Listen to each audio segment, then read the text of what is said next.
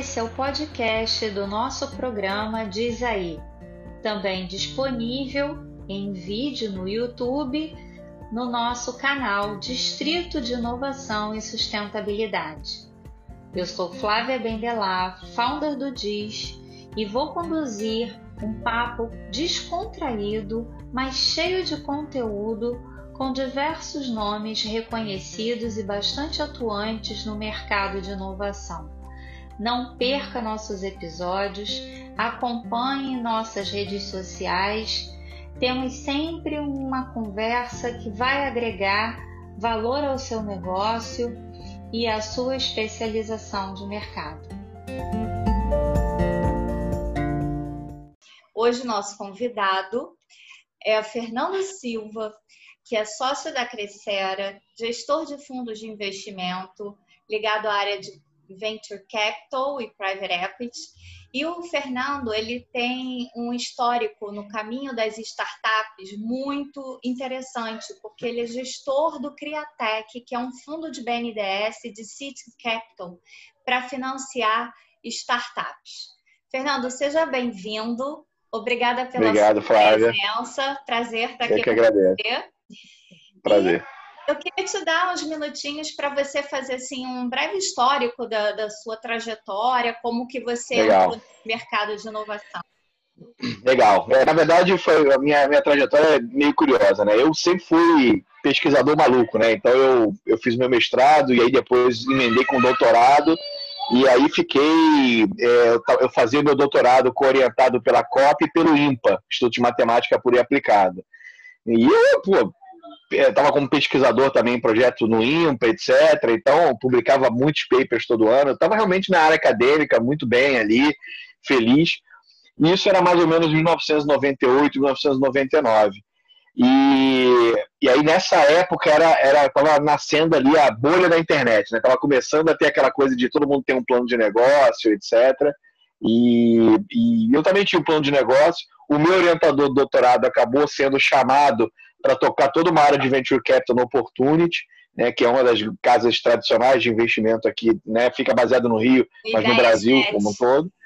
E, e então ele foi chamado e, é, e aí eu acabei submetendo para ele um projeto também. Né? Todo mundo tinha um plano de negócio, eu tinha o meu com alguns amigos lá ligados à universidade, e a gente submeteu e, e eles toparam investir, mas com a condição de que eu fosse trabalhar no fundo e não na empresa. Então, e aí eu meio que tive que meio que fazer essa guinada total ali da minha carreira, né? Era um, acad- acadêmico e fui para o mercado. Caí logo no Opportunity, que não era fácil, porque o Opportunity era assim, era o, era o pactual da época, assim, era um negócio complicado. É, bom, eh, ficamos ali, fizemos vários investimentos nesse fundo do, do Opportunity, foi bem interessante. Então, comecei minha trajetória como investidor, né, de fato, é, com um chapéu de investidor. E aí, depois que a gente fez o, o ciclo de investimentos nesse fundo, o Opportunity me colocou como executivo em algumas das empresas do grupo de venture que eles tinham investido até por outros veículos para fazer trabalhos né, diversos. Né? Aí tem desde turnaround, M&A, etc., reestruturação. Então eu meio que tive um pedaço da minha experiência também. Aí foi uma outra fase da minha vida em que eu comecei a efetivamente entrar ali no chão de fábrica com empreendedores, né, para fazer as coisas acontecerem, ver como é que é, né, empreender, etc. Então é uma fase que eu acho Venture também. é, é, mas i- isso tudo foi, isso me deu uma outra casca, né? Porque assim, eu nasci, eu, vamos dizer assim, comecei minha carreira com um chapéu de investidor, ainda muito cru, né? Porque eu saía do, eu saí do mercado acadêmico, embora eu tivesse o background de, de finanças, etc. Eu não tinha experiência de investimento, né? Então eu caí na cadeira de investidor ali trabalhando num fundo de venture capital early stage, mas depois, né, descendo nas empresas, isso foi me dando outras visões e aí eu fiquei um tempo fazendo trabalhos para empresas do, do Opportunity, etc. Depois a Rio Bravo também me chamou para fazer trabalhos equivalentes em empresas da carteira deles de venture. Foi também uma experiência muito bacana, né? Então, um profissional de turnaround é um profissional valioso no mercado, né? Então, um cara que entra uma empresa que está mais ou menos ali estressada, ele tenta arrumar soluções criativas e, e tentar fazer a coisa dar uma virada, né? Vamos dizer assim. Então eu fiz esse, eu fi- eu fiquei um bom tempo aí, tipo, uns oito anos pulando de empresa em empresa, fazendo esse tipo de trabalho, até que em 2013 estava nascendo a, a, a, então Bozano Investimentos. Né? A Bozano Investimentos nasceu da fusão de três gestoras, aqui do Rio, inclusive.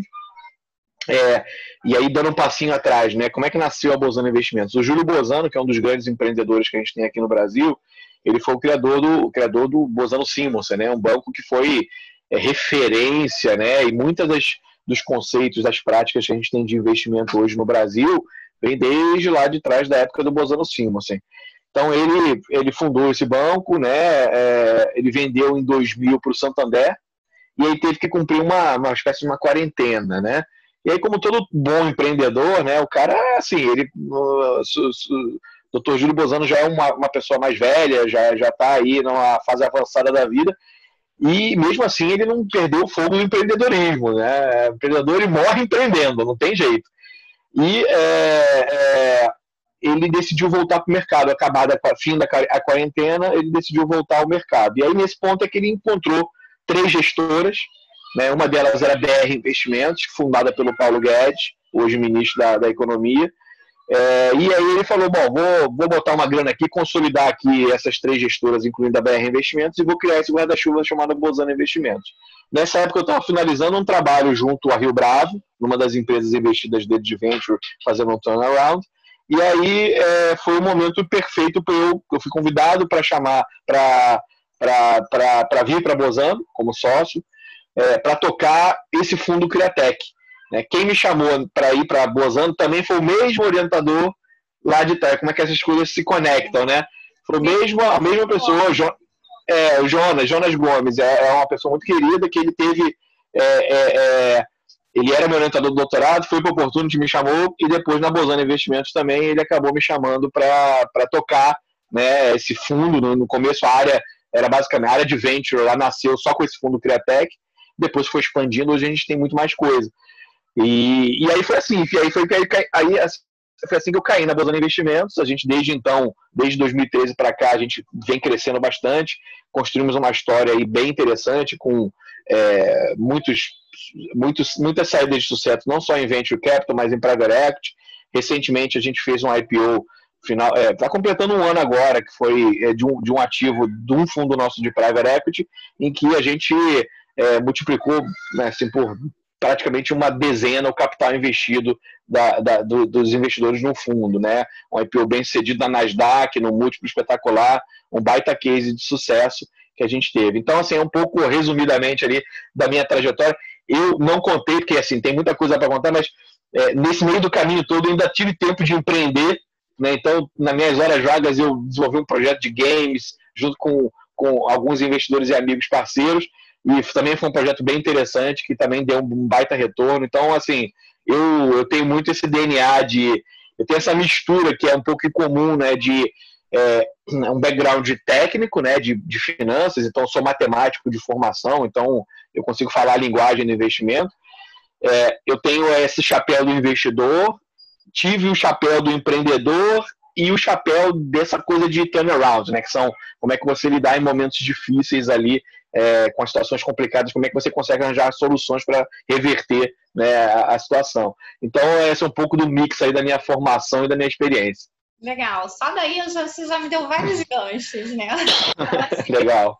Muito é, bom. Vou começar pelo último, assim, que você mencionou, que foi o turnaround. E uh, a gente tem uma visão de que o momento agora é extremamente propício para operações de turnaround, né? E, e eventualmente, não só por uma questão da situação de, de pandemia, de todo esse, Isso. né, esse, essa crise, esse momento difícil que as empresas estão passando, mas também porque tem aí, vamos dizer, um gap na economia brasileira que não houve um desenvolvimento de indústria de transformação forte. Perfeito. Né? Então, as indústrias brasileiras, elas não investiram em inovação. Elas não fazem parte, na maioria. Nós temos é, casos claro. super bacanas, né? Mas, assim, a grande maioria, principalmente quando você fala de pequena e média empresa, né? Você é completamente apartado da realidade do resto do mundo que está vivendo a, a revolução industrial 4.0 e a gente em alguns casos não está nem na 2.0. Tem uma tem um Tem dúvida. Tem uma tem um gap aí. Tem, tem um desalinhamento de toda a indústria. Então, o que a gente vê é que esse é um momento ideal para a gente trabalhar e a gente batizou de Turnaround 4.0 o nosso produto, que é exatamente a gente trabalhar é, junto a essas empresas, estruturando operações é, para fazer essa revitalização da empresa, mas com essa pegada de inovação trazendo Perfeito. um projeto novo, é, revendo o modelo de negócio, o mercado que ela está atuando, e não uhum. apenas uma questão de recuperação judicial ou, ou de é, impacto financeiro, mas assim, mudando o mindset mesmo, a estrutura é, de negócio da empresa para que ela saia na frente. Pega, pega esse momento e já dá um salto quântico, vamos assim dizer, sim, e lá para frente concorrer com quem já, já andou, com quem já caminhou, em vez de claro. seguir todos os passos. Então, é, tá bem antenado com, com isso e é um mercado sim. muito viciante, não é? É, é, é, e aí você falou, né, negócio da pandemia, né? Vou dar um, vou dar casos reais aqui da minha carteira do Criatec 2, tá? Obviamente, todas as empresas foram impactadas de uma forma ou de outra, né, para a pandemia, né? Assim como nós aqui, pessoas físicas, vamos dizer assim. É, o impacto seja porque as empresas, efetivamente, os escritórios tiveram que fechar, então as empresas tiveram impacto de, eventualmente, ter que lidar com o trabalho remoto, que era uma coisa que a maioria delas não tinha de forma massificada, ou mesmo impactos nos seus modelos de negócio, mercados endereçáveis, etc. Porque para alguns perfis de empresa, efetivamente a coisa secou. Né? Os clientes sumiram, todo mundo entrou no modo ali de tipo esperar para ver o que vai acontecer. Então é natural que isso tenha um impacto. Algumas das empresas conseguiram se reinventar. Então vou dar um exemplo aqui de é, uma empresa que a gente tem que fica no interior de São Paulo, foi um investimento do Cretec 2 chamada Nanox. É, essa empresa, ela, a gente investiu nela, era uma empresa que tinha tecnologia de nano, é, nanotecnologia de partículas de prata que tem ação é, antimicrobial, bactericida, etc. Então, por exemplo, a Tramontina, ela usa essa, a tecnologia dessa empresa, é, porque essa, essa, essa, essa tecnologia da empresa, ela deixa uma camada invisível sobre é, utensílios e materiais, e essa camada tem essa, essa propriedade antibactericida. Tá? Por quê? Porque ela tem nanopartículas de prata, que é um microbactericida natural, vamos dizer assim. É, essa empresa, quando aconteceu a pandemia, ela começou ali, ela tem, ela vem, ela tem uma pegada muito forte de pesquisa junto à USP, etc. E ela falou, putz, será que essa minha tecnologia também é útil contra o Covid? E aí, depois de muita pesquisa, inclusive é, tem saído recorrentemente anúncios na, na no valor, no valor econômico, nos jornais, já, até no Jornal Nacional já apareceu, é, eles descobriram que sim, a, a tecnologia era eficiente, nove, matava 99,9% do, do Covid no espaço de poucos minutos. E aí ela, olha que bacana, ela, ela teve contato com uma empresa, uma indústria de brinquedos que estava com a produção totalmente parada por causa da pandemia, e eles tiveram a ideia de fazer, vamos fazer máscaras de plástico, né, padrão N95, só que você faz uma aplicação em cima do plástico dessa minha tecnologia, e aí o médico pode usar isso durante o dia todo sem precisar ficar tentando lavar ou descartando. A máscara vira uma máscara naturalmente reutilizável. E aí criaram, uma, né, essa, em parceria, né, essas máscaras reutilizáveis que têm essa propriedade. Agora, mais recente, eles começaram a conversar com as indústrias têxteis. E aí descobriram que, pô, vamos aplicar a minha tecnologia nos tecidos. Então você tem uma camisa que se por algum acaso você botar a mão em alguma coisa e botar na camisa e você teoricamente, teoricamente contaminaria a sua roupa, essa, esse tecido com essa tecnologia ele está imune ao Covid. Imune, né? É, então é assim, é uma empresa. tecnologia de protetor solar, só que é para é, Exato. Covid. Exatamente. Então, assim, é uma empresa que aproveitou a, a pandemia para meio que dar uma se, se, se, reinventar.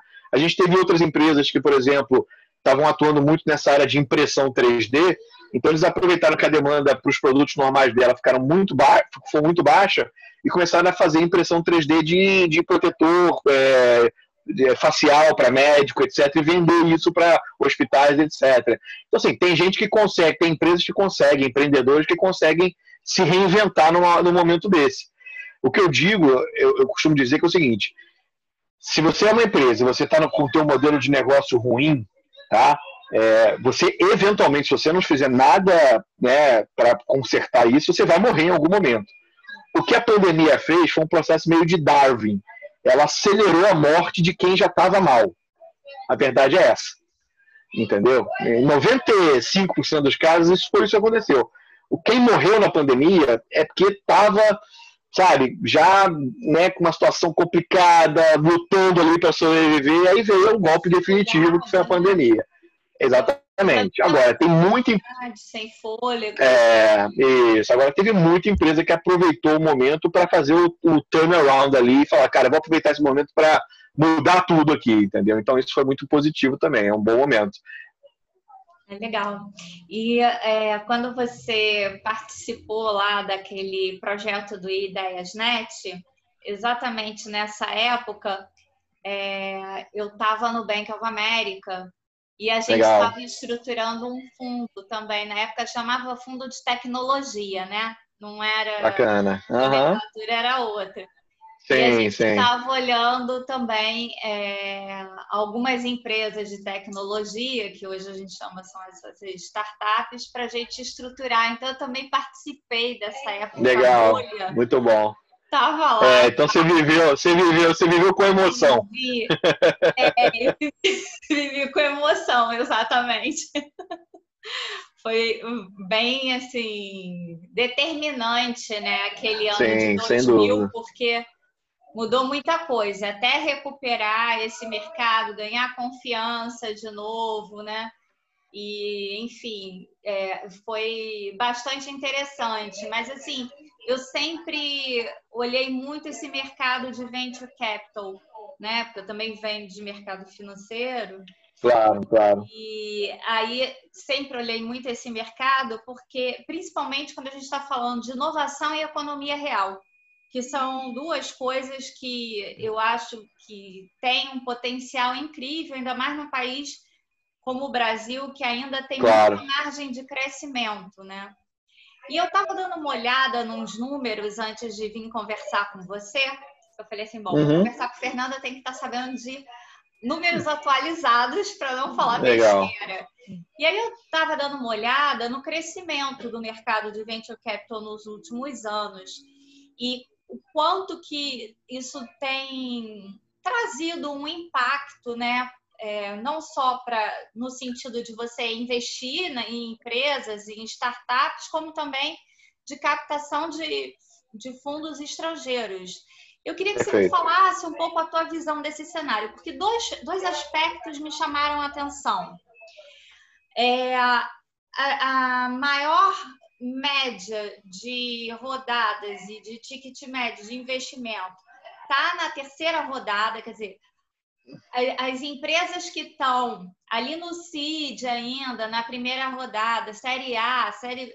Né? Só na série C você tem um volume muito maior de investimento.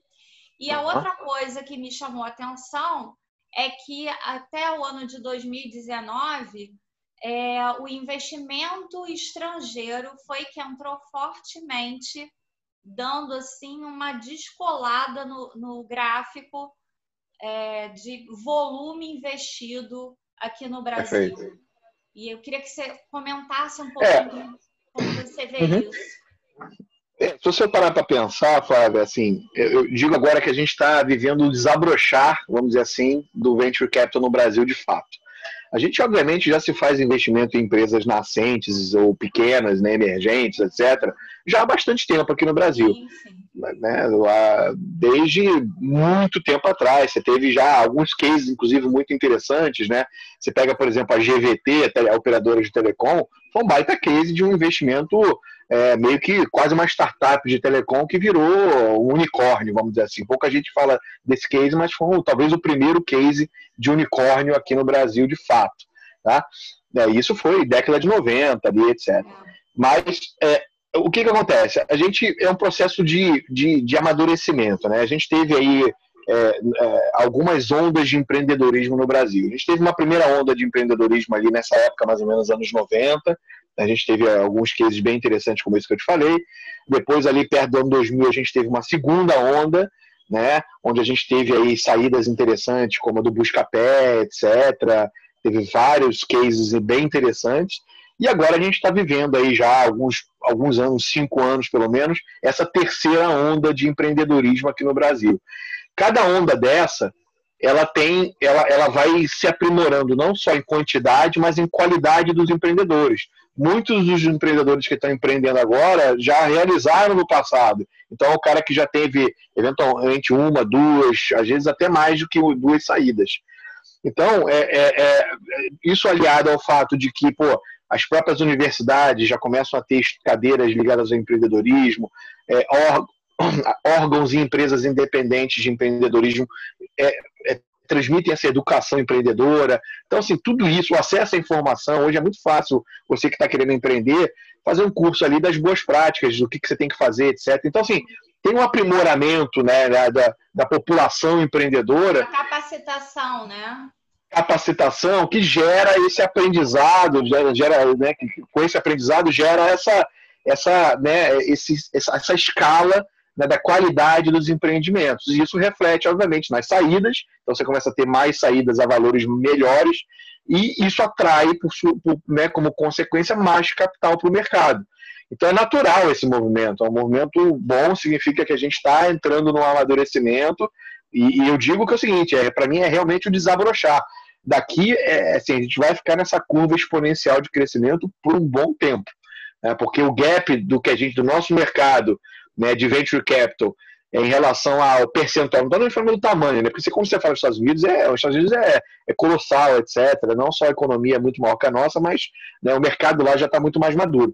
Agora, se você pega em termos de percentual de capital alocado em venture capital nos Estados Unidos versus o percentual né, e a gente não está falando de valor absoluto, é percentual. No Brasil, tem ainda espaço muito grande para a gente crescer.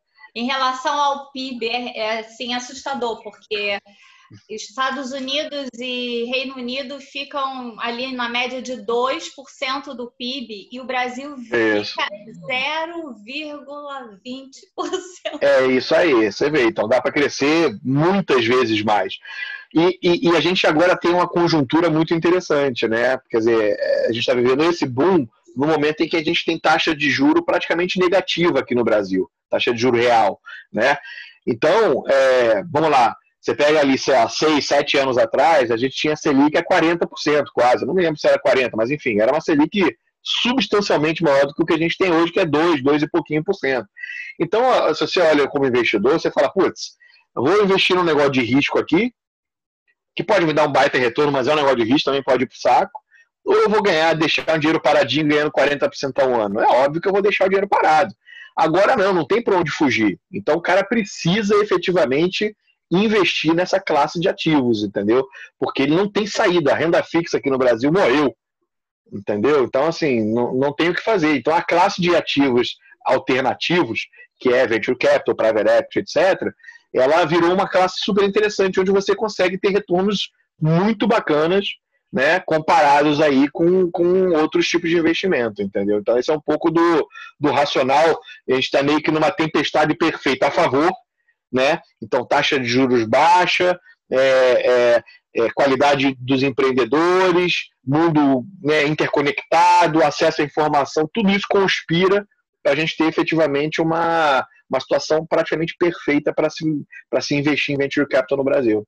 Fernando, acompanhando o movimento do BNDES, é, a gente vê que o BNDES cada vez mais está se preocupando em descer nessa cadeia, né? Então, tem, claro, sempre teve um foco do banco lá nas empresas grandes, no mercado de private, investimento direto na empresa, mas agora tem até, teve o BNDES Garagem, né? Tem a, um fundo anjo também, que é abaixo até do Criatec. Isso, isso. Eu queria te perguntar uma coisa. Você acha que essa camada de empreendedores, né, que é mais iniciante, eles precisam realmente de subvenção? Tem que ser um recurso de subvenção? É, vamos lá, né? Se você olhar como é que o Vale do Silício lá nos Estados Unidos nasceu, ele nasceu com muito dinheiro do governo. Tá? Então, até o negócio ficar efetivamente maduro o suficiente para poder andar pelas próprias pernas, vamos dizer assim, o Silicon Valley, ele teve muita injeção de recurso do governo. Lá atrás, o governo botou muito capital em empresas de, principalmente microprocessadores, etc. Foi assim que nasceu o Silicon Valley. Então, é natural que em mercados em desenvolvimento, né, desse setor, o governo seja ainda muito atuante. Mas se você olhar para você falou do BNDES, né? O BNDES tem, ele, ele continua muito atuante. Eu acho que ele vai nessa cadeia do seed, do early stage, ele vai continuar sendo ainda bastante atuante, mas ele tem reduzido cada vez mais a participação proporcional dele. É natural, acho que não pode ser uma descontinuidade grande, então acho que ele vai continuar. Faz, é bom para o mercado que ele esteja lá é, é, participando disso, ainda com, uma, com, uma, com um peso importante, mas você já vê muito investidor privado olhando lá para o CID, etc., para ver as boas oportunidades. Porque é o seguinte, eu, digo, eu costumo dizer o seguinte: quando a empresa aparece na capa do valor, ela já está cara demais para você comprar, para você investir. Então, assim, onde você vai conseguir os valuations mais interessantes, etc., é sabendo olhar para o early stage ali, para o seed, e entrando na empresa quando ela ainda é barata, vamos dizer assim, Obviamente você tem mais risco, mas também você tem mais retorno se você continuar aí, escolher os times certo, né, a tese certa, etc. Então, eu acho que o BNDES vai continuar tendo um papel importante, é, cada vez menor, mas é uma transição suave até o mercado estar tá maduro o suficiente, entendeu? Então, aí é que eu é, é a questão que eu queria conversar, porque a gente é, ainda tem essa divisão, né? Então vamos lá.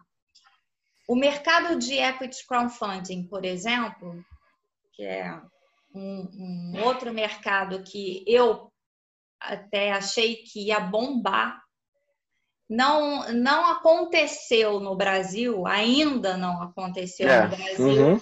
como em outros mercados, né? Eu tenho me debruçado muito sobre isso é, em termos de pesquisa e eu tenho observado que é muito uma questão cultural. A gente tem uma resistência a investimento em risco. E, eu não falo só a pessoa física, que é o cara que vai entrar na plataforma e aplicar lá 500 reais, é, mil reais num, numa startup que está começando. Eu falo mesmo em função da visão de mercado, dos fundos de investimento. Uhum, uhum. Os fundos, eles não entram com um portfólio muito diversificado, né? Assim, é, estrategicamente, de propósito, uhum. né? É, ou, eu, ou, eu, invisto numa camada é, de um, uma, uma, série B, vamos supor, uma camada maior, ou então, ou C, que é o grosso, ou então eu vou investir lá no, nos menores, mas os fundos não estão diretamente ali nos menores. Sim, sim. É, você acha que tem espaço? É uma dúvida minha, olhando o mercado. Você acha que tem espaço para os fundos desenvolverem é, uma parte do seu portfólio ou deixarem cativo uma parte do seu portfólio para essas esse risco maior para essas tentativas? Pra esse... Você acha que isso vale a pena pela experiência das pessoas que estão na gestão do fundo, pelo nível de é, portfólio de outras startups já numa maturidade maior? Como é que você acha que isso pode ser? Ah, eu, acho que é, eu acho que é viável, mas é, é, tem que tomar cuidado, porque se você fazer um fundo que vai investir desde o CID até o Série C, é, pode ser muito complexo é. para você fazer a gestão. É mais fácil o cara começar a entender que investir no, no early stage é, é, bom porque ele consegue capturar ali valuations atraentes, etc. E aí ele cria um fundo específico com capital privado só para investir no early stage. Mesmo que depois ele pegue as empresas que passaram pelo Vale da Morte ali do early stage e ele faça um novo fundo para investir já no estágio mais avançado e assim por diante, entendeu? É, então, assim, eu acho que faz sentido, assim, as pessoas, os fundos que ainda não olham para si de early stage olharem, eu acho que isso já está acontecendo. A gente já vê muita gente que, por exemplo, pega lá, por que, que você acha que o BTG criou lá o Boost Lab? Né, que nada mais é do que uma aceleradora ali de, de, de, de empresas que estão bem no estágio inicial. Ele está olhando ali, ele criou ali um laguinho próprio, onde ele está botando os peixinhos ali para nadar, e o peixe começa, quando começa a ficar mais bonitinho, ele opa, vai lá e eventualmente vai fisgar esse negócio, vai botar para dentro entendeu? E aí, o, aí entra o corporate venture, né? Corporate venture também é uma forma do mercado privado incentivar esse tipo de coisa, né? E pega ali uma empresa que precisa de inovação, ela disponibiliza um capital ali para trazer empreendedores e startups para eventualmente é, desenvolver soluções que possam eventualmente em algum momento ser agregadas ao negócio core da empresa. Então, acho que isso tudo está conectado e faz muito sentido, sim. Tá? Eu vejo cada vez mais esse movimento de grandes caras que só investiam em rodadas maiores começar a olhar para o early stage também e pescar ali nesse lago também, entendeu? Então, mas isso é tudo é, é essa é esse alinhamento planetário que eu citei, né, de que pô, a gente tem um cenário macroeconômico favorável, capacitação empreendedora, capital em excesso, muita liquidez, então assim tudo isso corrobora essa, esse momento que a gente está vivendo. É, e assim, eu acho que no Brasil também essa, essa demarcação até aqui é Cid, até aqui, sabe, assim, é, é anjo, até aqui é anjo. Aqui eu acho que às vezes a coisa se embolota um é, pouco. Fica, às vezes, às vezes fica embolar, embolado um pouquinho, mas assim, na verdade, assim, é, a, a, a, a nomenclatura, para mim, na verdade, pouco importa. Acho que assim, se você vê uma oportunidade, você acredita naquele time, naquela tese, tanto faz se você está entrando lá.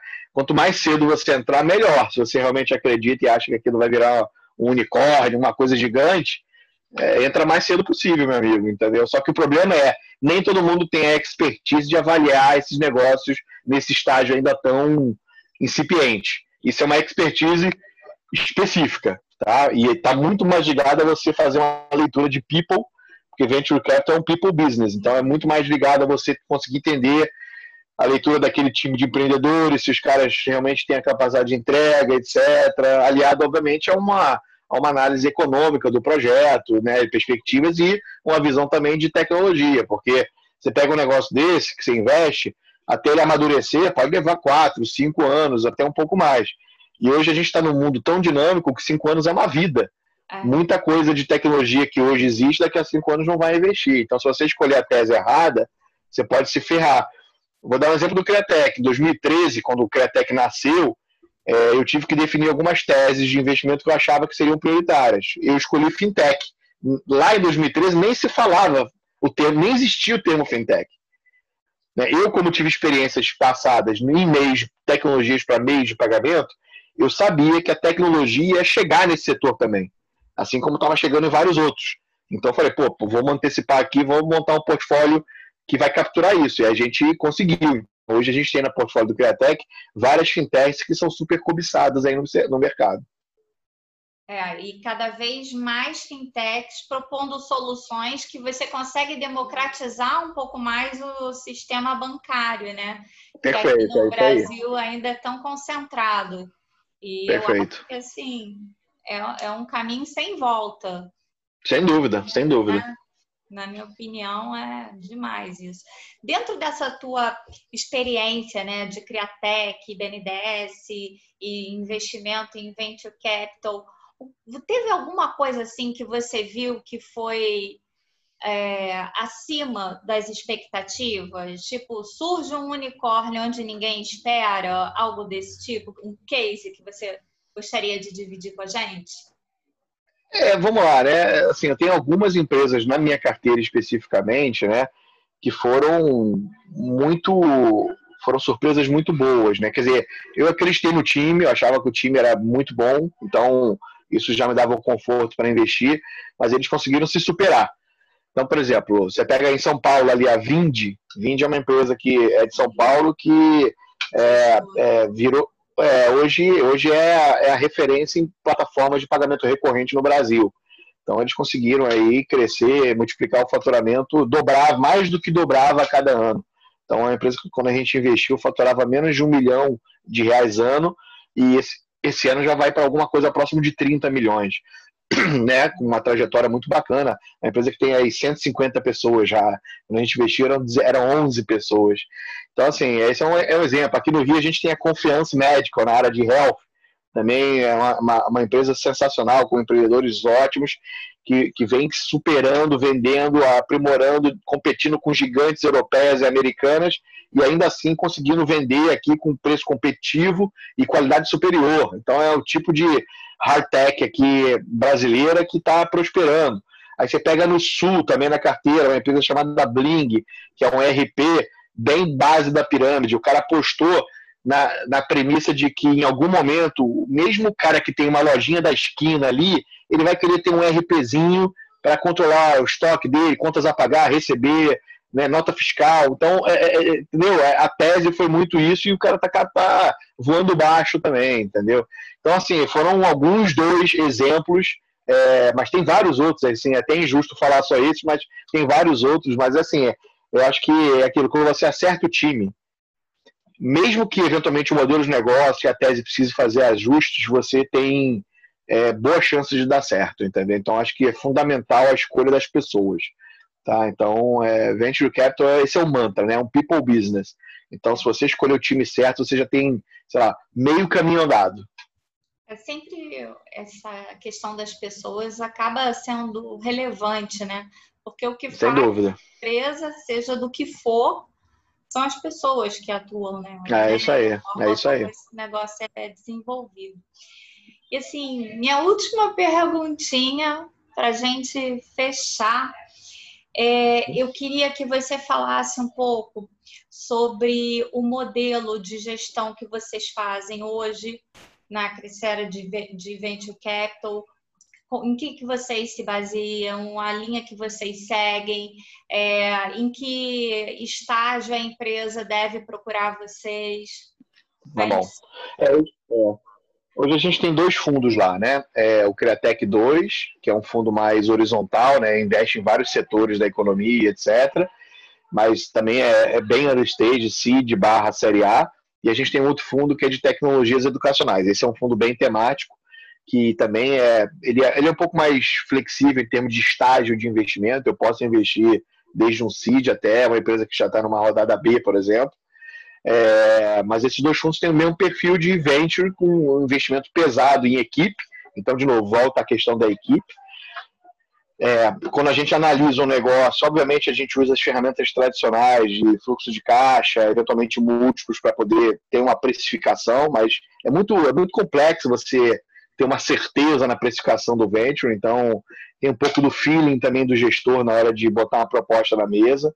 Né? Ele leva uma série de outras coisas que são menos tangíveis em consideração. É, e gente, só que esses dois fundos, tanto o Criatec 2 como o Education Ventures, agora estão na fase de desinvestimento. Né? Então, assim, eu estou fazendo. Praticamente eu não posso, meio que pelo regulamento, fazer novos investimentos, mas agora estou desinvestindo. O que a gente tem agora é projetos para captar novos fundos, tanto de seed eu quero, eu quero ter sempre duas esteiras rodando lá na Crescera. Uma esteira do CID, então vou fazer aqui uma série de investimentos, e aí é larga escala mesmo, né? Meio que no atacado, vai ali, faz ali 10, 15 investimentos ali no período de um, dois anos, e eu quero ter uma outra esteira aqui da série B. Então aqui eu, eu olho não só para o mercado, mas até para o meu portfólio de seed, para ver quem é que está prosperando aqui, pum, invisto aqui para levar esse cara até mais à frente, eventualmente até um IPO, por exemplo. Então, esse é um pouco da, da nossa estratégia ali enquanto gestora. E aí seriam fundos de quanto tempo? De cinco anos? É, em geral, esses fundos eles são entre sete. É, no Brasil, se você pega a média de fundos de venture capital, quanto tempo demora, é acima de 10 anos, tá? O que é muito longo, tá? Na minha opinião. Eu estou tentando fazer fundos mais curtos. Anos, né? É, é até que 10 anos. Estou tentando fazer fundos mais curtos aí, de 7, 8 anos. Tá? Mas isso é, não, é, não é tão simples assim. É, porque você tem que pegar a escala de crescimento da empresa. É, e aí, realizar... no meio, é, aí no meio do caminho tem um, uma crise econômica, etc., você é um tempo perdido quase, entendeu? Entendi. Bom, quer deixar alguma mensagem especial para os nossos. A mensagem é em tempos. É, é, mensagem em tempos de Covid, né? Que eu posso dizer o seguinte: eu sou um cara muito otimista com o que a gente vai ter pela frente. Se você olhar aí na história da humanidade, Flávia, todos os eventos em que a humanidade ficou estressada, né, teve um estresse, então você pega ali as duas grandes guerras, e a pandemia é eu considero bem equivalente, né, porque eu acho que é, até mais do que as grandes guerras, a pandemia efetivamente afetou praticamente todo mundo enquanto indivíduo no planeta, né? É, na, nas grandes guerras afetou muito, mas tem algumas regi regiões do mundo que passaram um pouco mais tranquilo. Aqui não, a pandemia efetivamente mudou a dinâmica, etc. E se você pega esses eventos onde a humanidade foi pressionada, né, etc., é, tem um momento de sofrimento, que é o que a gente está vivendo e vai continuar vivendo ainda por um tempo, é, e depois tem, tem leapfrogs de desenvolvimento. Então você pega, por exemplo, a, a, ONU, ela nasceu após a Segunda Guerra, num, num objetivo ali de realmente unir as nações. Então, em geral, depois desses acontecimentos é, estressantes, a humanidade acaba acelerando muito o desenvolvimento em várias áreas: saúde, educação, tecnologia, né, é, desenvolvimento social, então ecologia, a gente vai ter muita discussão interessante sobre é, questões né, ligadas ao meio ambiente. Então, assim, eu sou muito otimista, acho que a gente agora vai começar a ver em breve muita coisa vindo desse desenvolvimento, né, é, que foi pressionado por esse estresse. Então, eu sou muito otimista com o que a gente tem para frente. A gente vai tá sofrendo, mas vai, o futuro vai ser bom. Que bom. E vamos investir, né? Vamos sim. Tocar Isso não para nunca. Essa economia. Tá com certo. certeza, sem dúvida. Fernando, muito obrigada. Prazer sempre falar com você. Foi muito bom. Eu que agradeço. Eu agradeço, estou sempre à disposição aí. É, acho que a gente conseguiu clarear um pouco, né, para as pessoas esse universo de investimento. E Legal. já fica aqui o convite para mais uma conversa. Mais Com pra... certeza, quando quiser. É sempre um prazer. Muito obrigada. Um abraço a todos, um abraço para a Flávia, obrigado. Tchau, obrigada, Fernando. Ah, até logo, um abraço.